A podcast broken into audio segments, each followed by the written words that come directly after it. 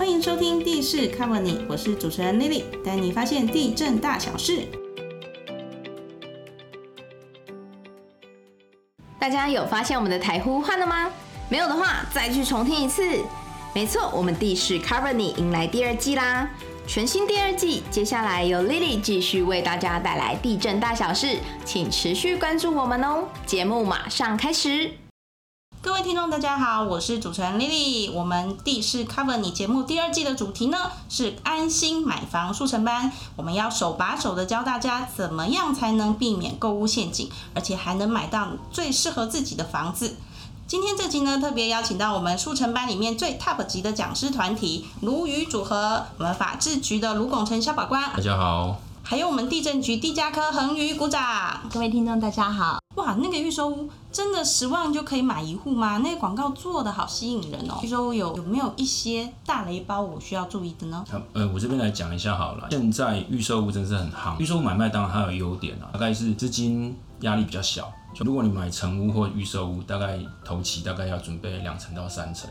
那如果是一般预售屋的话，大概一层到两层，然后后面再分期的缴，所以它的一开始准备的资金会比较少。那再来就是它的客变的空间比较大。什么叫做客变？所谓客变，应该就是像我买成屋，如果你买到。呃，二手的，就是买完回来以后，你对于前面的那一任屋主的格局不喜欢，嗯，那我就会把它敲掉。那预售屋它就不有这个问题，因为它在在盖的过程中。你可以，例如说多一间厕所，或是你把原本的那个二加一的房间，对，想说做多做一个一个开放式的房间啊，或什么，你就可以请建设公司在它盖的过程中就帮你改掉。对啊，那这一笔费用原本要敲墙壁的改东西的费用，你在那个图说改了以后，你只要符合建筑法规，其实这就节省下来了。所以客变的空间大这件事情，相对的成本也就变比较小。哦。那再来就是它的弹性也大，就是说，因为房市都会有波动嘛，也有可能。然后你自己的人生也会跟着有波动嘛，真的，所以好担心啊。所以不一定是房市比较好，或是或是说你人生产生有一些规划方向改变，你对于预售物的买卖处理比较方便。所以通常我们讲说预售物为什么现在比较好的原，诶比较夯的原因，就是因为有这些优点。嗯，那这些优点听下来是不错，不过有优点一定就有些缺点嘛。那像我们常常听到说。建商盖一盖，资金周转不灵以后，然后跑掉了，就变烂尾楼，对，变烂尾楼。然后再来，还有一个就是有可能盖了，不过你一开始签的细节，哎，合约的细节没有注意，就你盖好了，不过它的有一些东西的有瑕疵啊，有一些东西交付上，它都会有点困难。对，对啊，对，所以大概是这样。所以如果问我的话，说如何不要踩雷，或者是说不要被当韭菜收割，嗯嗯，其实以我们实物上的经验，大概就。会有两个情况，一个就是要看慎选建商，然后再就是要看懂合约。然后建商这么多，广告这么多，我要怎么从中间去选一个？哎，真的是很不错的建商。哎，我我这边提供几个方向了哈。券建商的选择上，原则上当然大家都知道要选择有经验、有信用的建商，所以理想的情况上，我们尽量就避免。第一案建商，什么叫做第一案建商？所谓第一案建商，就是说这个建商就是第一次盖房子，他之前都没有任何的案件可以跟供参考。那我要这边强调是说，第一案建商不是不好，是说因为他就是没有前面的案子，所以你不知道他的品质如何，所以你对他的经验、跟对他的信用、跟他的熟悉度，你可能都会觉得哎有点疑虑。我这边再补充一个，就是现在我们实物上也会看到的，叫做一案一建商。哦，什么是一案一建商？因为我举个例来讲好了，就是我们常常在买房子的时候，我们就会相相信某某知名建设公司的牌子，那我们觉得信用信用很好，然后口碑大，然后我们现在胆子也没这么大嘛，所以大家都会找那种大品牌。对。那就你在签约的时候发现说，哎，不是某某建设某某知名建设公司跟你签的，是他的子公司，或是他设新设立一个公司来服务这个案场。嗯嗯。那这个时候就要特别注意，因为你如果之后房子盖不起来。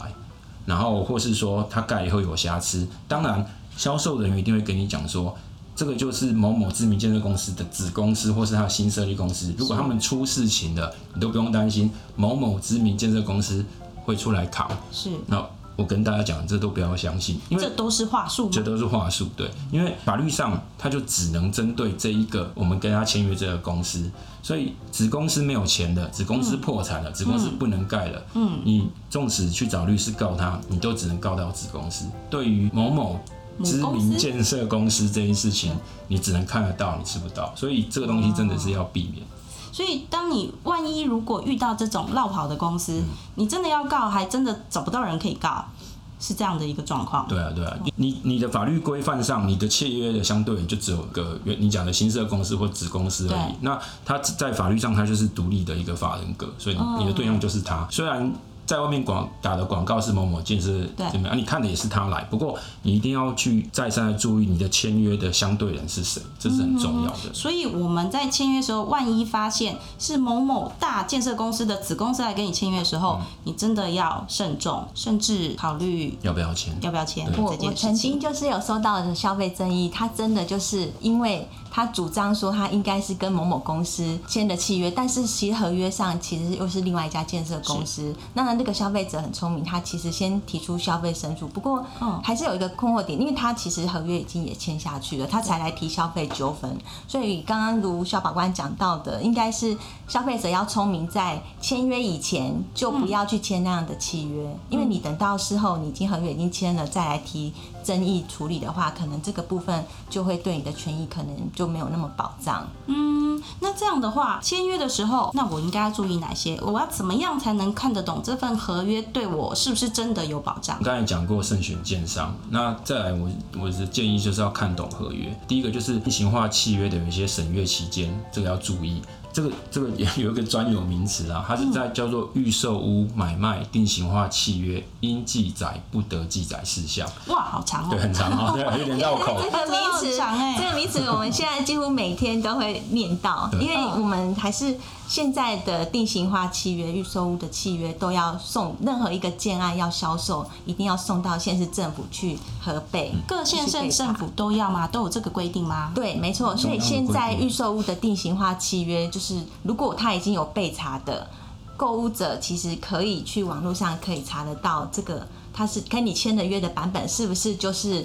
他来跟县市政府备查的版本？哦对，这个名词是超熟的，然后每天都要用到好几次。对，所以我在讲的是叫预售屋买卖定型化契约应记载不得记载事项。哇，好，那它里面就有规定说，经建商在跟消费者签约预售屋的签约的时候，他要至少要给消费者五天的审阅契约审阅期。五天，至少所以你有五天的时间可以去做刚刚股长提到的。哎，那我们去查一下县市政府的网站上是不是有这样的一个契约在，跟你签的契约是不是相符合？我们有五天的时间可以去做这些的功对，没错，至少五天，那这是消费者的权利。嗯，那其实我们常常会遇到一个问题，就是 之前有民众就来反映说，那建商跟他讲说要先付定金才可以看契约的合约，这个有没有道理那我？在这边，对我在这边跟听呃，就是跟大家说明一下哈，他这样是违反公平交易法相关的规定，它是最高可以处两千五百万罚款的哦。不管你是有买没买，或是路过，你都可以叫他给你看契约，不用付定金，这是第一点。现还有一个情况就是，那消费者会问说，那建商到底可不可以不给我契约审阅的期间？对，可以？那我这边的答案是说不可以。嗯，好，因为这是保障消费者知的权利，所以他就是要给你看。今天如果是建商没有给你看，没有给你五天的那个契约审阅期间，或是说他给你不足额、不足日数的话，哦，三天就叫你要赶快就签。跟对要你要签的话，那后面的法律效果是什么？我们民众可能会认为说，啊，那我就可以解约，这个契约就可以无效，啊，哦不是这样，不是吗？不是这样不是，对，它的目的是让你看完以后，让你保障你自己的权利。嗯，不过它的法律效果是说，不是当然的就是无效或是可以解约，它是让你原本的那个不公平的那个。定型化契约的条款可以不要在你这个契约里面把它排除掉，可以不要让它出现。所以简单来说，如果建商因为没有给你看审阅期间，或者说不足额日数给你看的话，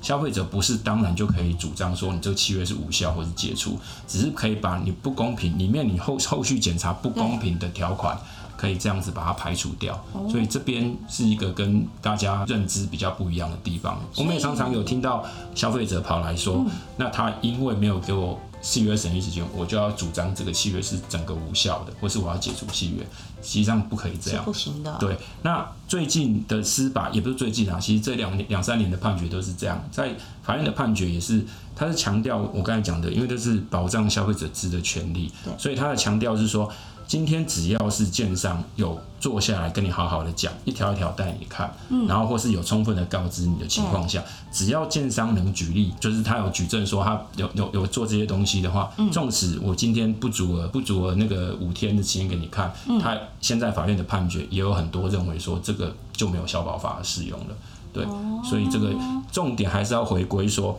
今天消费者对于这份契约里面，他到底知不知道里面讲了什么东西作为判断？对，大概是这样子。那我有个问题，这样这五天这么的重要，但是我是第一次买房子，第一次买房子的人怎么知道这样的合约？除了我去跟县市政府网站上的合约做比对之外，我还有没有办法可以自救？就是这五天之内，我要可以找怎么样的专业的人士来帮我审视一下这个合约？这一个东西，我们其实都有有有在宣导。那在内政部的网站上，其实都可以下载它那个，我们会有个定型化契约范本。其实现在大部分的企业诶、建商都是拿契约范本下来跟他签约。是我这边是因为我们常常遇到一些实物的案件，那我们常常看到其实五花八门。第一个第一个情况，我们比较常遇到就是没有详细尺寸的平面图或格局图。我们在买卖预售屋的时候，通常它的附件会给你这个房子的格局图或平面图。好好、这可以想象嘛。不过要注意，这时候要注意的是，这个格局图或平面图上面一定要有尺寸，几公分、几公尺，这些都一定要注意。要有数字，有对单位对出现。不然你就你就会发现你都不知道你家的客厅多宽，床头多大，楼高多深。我们常常遇到一个案子，像之前是一般的楼高楼地板高大概三米，好、如果挑高的话就是三米二或三米六。嗯，那结果有一个消费者买了一个预售屋，结果它盖起来是两米八。那两米八扣掉楼地板后剩下两米六，其实已经有点压迫了。如果在梁下剩下两米，那个真的跟几乎不对啊，如果。你们家要装一个吊灯，对，根本就会打到对，头会。打到头。然后再来就是，我们还有遇到一个案子，就是说他也是在样品屋买预售屋会有样品屋嘛，他去对样品屋看现场，就发现哎、这个这个东东西大概哎、这一块哎、主卧大概放得下双人床没有问题。那一般的双人床大概两百公分，就他交屋的时候一量，那个双人床的位置床头位置只有一百八十五公分的，连床都塞不下。对，然后他还。可能也因为这样去定制了一个十几万的床垫 for 那个两百公分的位置，所以所以这个真的是第一个要请大家注意，就是尺寸平面图的部分，尺寸要详细的记载，要看好。好，这是第一个。嗯，那再来还有一个就是我们应该常听到的二次施工的同意书。我举个例来讲哈，就是盖这种集合型大楼的时候，常常会有你会听到有那种阳台统一外推，嗯或是统一二次施工，或是露台啊、阳台的调整。嗯，那这些建商帮你做的，对，同意帮你做的，就都叫做二次施工同意书。如果你签了这个同意书，代表你就是同意建商帮你做这些东西。那重点来了，就是通常这些在建筑工程，或是说我们讲的公公寓大厦管理上，它都是有高度争议的。讲白，了就是有可能是违法的，因为它是它是违建吗对，有可能就是它就是违建，因为它就原本的图说上是就是阳台，不过它现在把室内没有，它的他。的隔间就是因为你同意他把隔间往外隔间墙拆除，然后变成外推，看起来空间感会比较大大的这种这种感觉。所以有时候去样品屋看的时候，其实它的格局也会跟它给你的图说会不一样，这个都是要比较小心要去核对。如果你二次施工同意书签了以后，到时候你后面如果监管单位来针对你做裁罚，甚至因为是违建要拆掉的话，那你就会变成说，哎、那当初是你签的、啊，那你要因为这样再去找建商，你也没有立场啊，对。哦所以这个责任就得自己负了。对，恢复原状的责任自己就要负责。哇好，这是第二个。那还有一个就是，诶、装潢金的折让单。举例来说，就是我今天去买一个预售屋，讲是一千万好了。嗯。那在签约的时候，建商可能就会靠在你耳边跟你讲说，那你再签一个三百万的装潢金，它大概就是会变成说，你的房价要从一千万加三百变一千三百万。啊，好是这样子哦。表面上跟他签的约是一个比较高的总成交的金额。对。哦对然后他他的话术就是跟你讲说，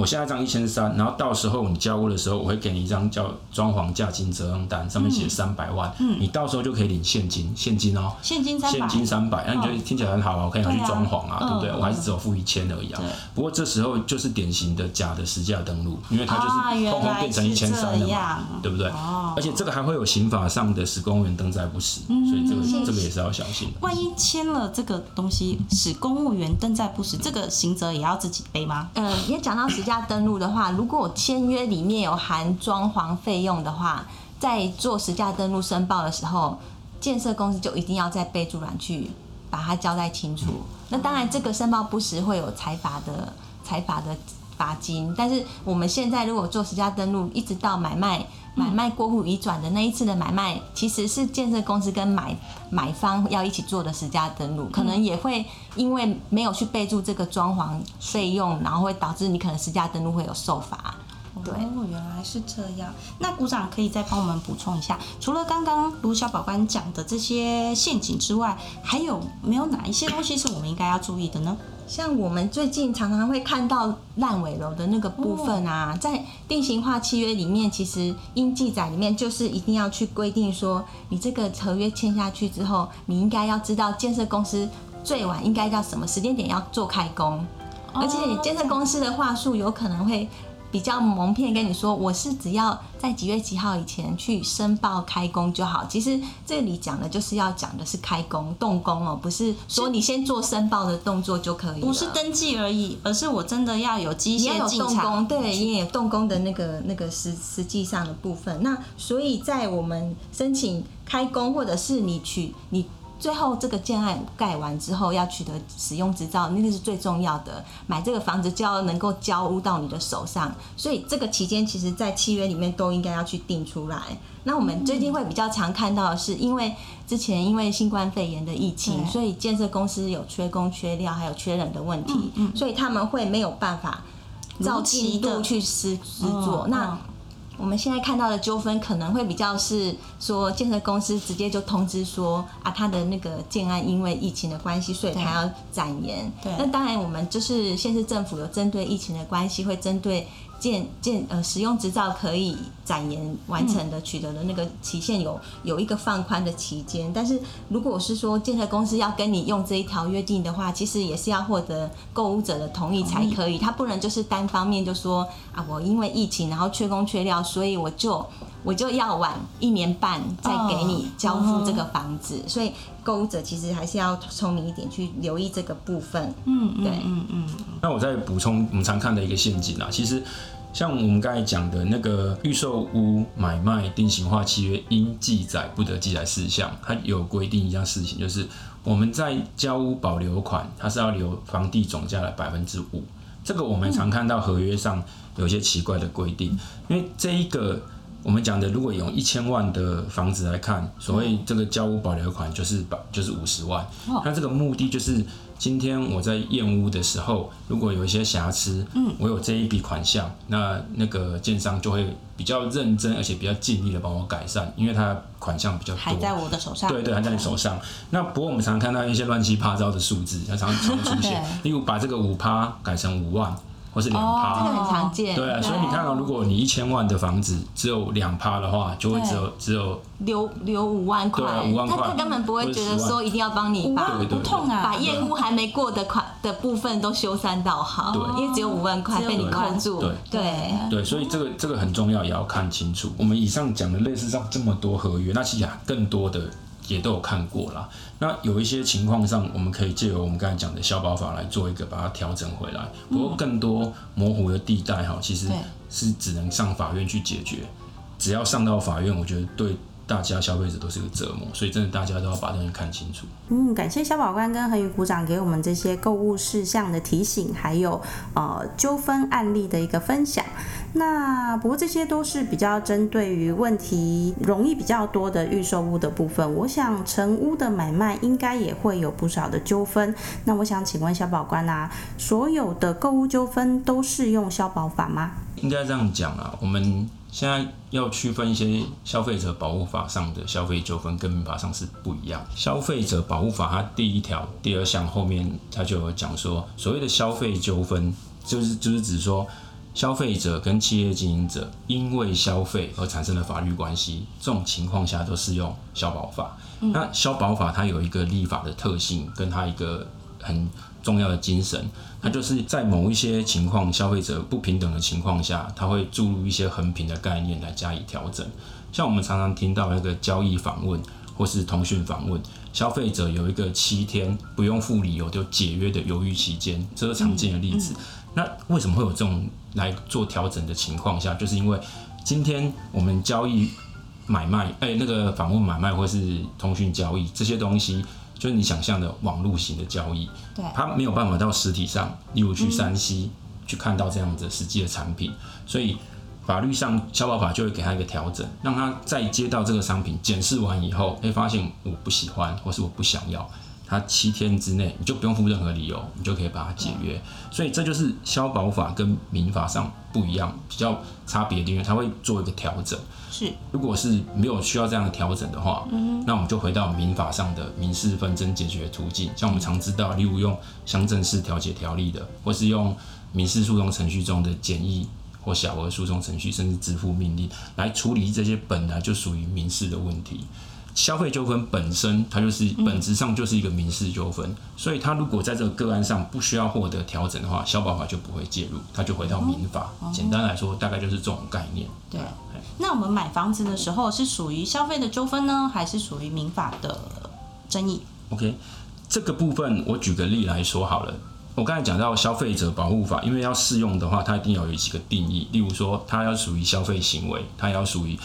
呃消保法规定的消费者。今天以消费为目的，然后去为交易或是使用商品或接受服务的民众。那我这边要强调一点，就是说，所谓这边以消费为目的，它有做线索，就是说你要是最终的一般消费，他不用不可以再从事任何生产行为。那我再举个例来讲好了哈，就是今天我们去买一个房子，如果买方跟卖方都是民众的话，对，这种情况它不会适用消保法，因为没有建商。没有企业经营者，两个都是一般民众，他就是用民法。那今天如果卖方是建商，OK，他是企业经营者。那买方的部分，如果今天买了不是要自住，我是要投资或是要转租，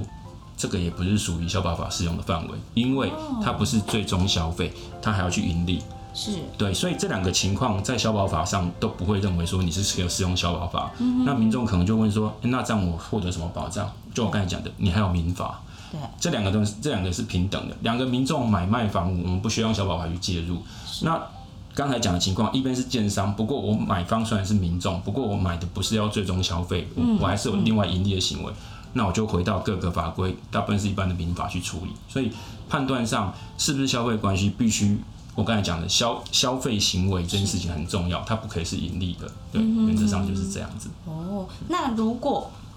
我今天买房子是适用消保法比较好呢，或者是适用民法比较好？对哪一个比较有保障？哦，应该这样讲啊，就是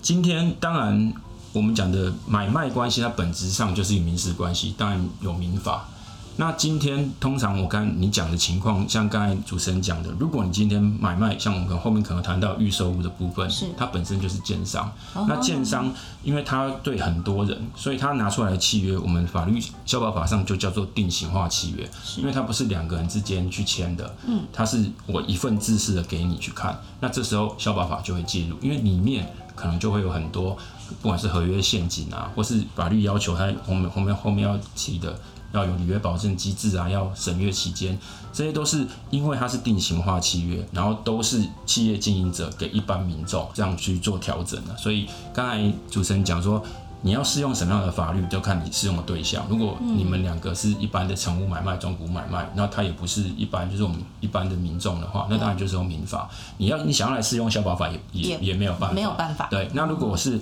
一般的，如果是券商跟那个一般的民众买的话，那当然优先适用消保法，消保法就对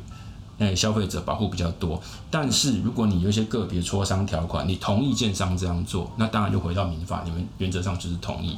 法律只是给你一个最低的保障而已。那如果你愿意两个讲好，例如他给你他价金收你少一点，你什么东西不要，那这个东西原则上就不会太去介入，那只是说。要把东西白纸黑字写好，大概就是这样子。对哦，那所以我们呃，万一发生这种买房子的消费纠纷，其实要看你的买房子的属性，跟谁买房子来决定你要有，你可以有怎么样的一个保障的救济机制。可以这样说啦，因因为因为你今天如果如果是跟一般民众之间互相的交易，当然就我讲的、会走到民事程序上，然后会走到后续的，看你是简易诉讼、小额诉讼、支付命令，或是乡镇市调解条例，这都有各自的法规范去做，只是。跟消保法比较起来，它就是比较注重你们两个之间的公平性。嗯，那消保法它因为它知道消费者在这样定型化契约下，它是比较弱势，是所以就像我刚才讲的，它会比较注入比较多横平的 balance 的部分，因为不管是财力或是那个媒体使用度上，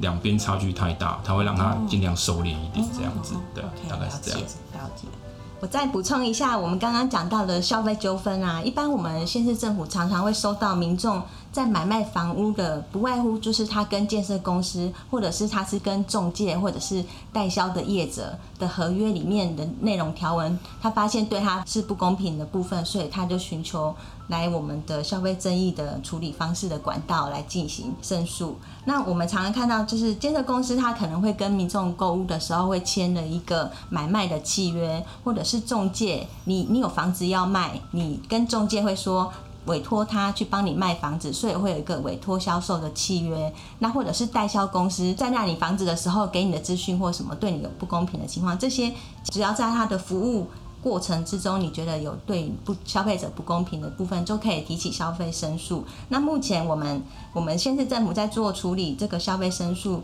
它其实是向我们的县市政府的消费者服务中心来提出，那它的执行的方式，通常我们进行两个阶段的处理。那首先会进行一一次申诉的部分，就会像如果你是买房。或者是买预售屋的纠纷，就是会到我们地震局来做一次申诉的处理。我们会协同一起去做他的业务检查，就是针对他执行业务的过程中有没有符合业者的责任。那如果后来我们回复民众申诉人一次申诉的业者的处理情况，他不满意的话，他可以再像我们刚刚就是卢小宝官讲的，就是再提起第二次的申诉处理。听完两位的分享啊，诶，买房子真的好多没搞哦，要买之前一定要做足功课，才能够避免消费纠纷。那下一集呢，我们想要来聊聊什么叫做购物履约保证。那有了购物履约保证之后，就真的万事 OK 了吗？朋友们继续锁定，喜欢我们的频道的话，请给我们五星好评还有订阅哦。我们下次再见喽，拜拜，拜拜。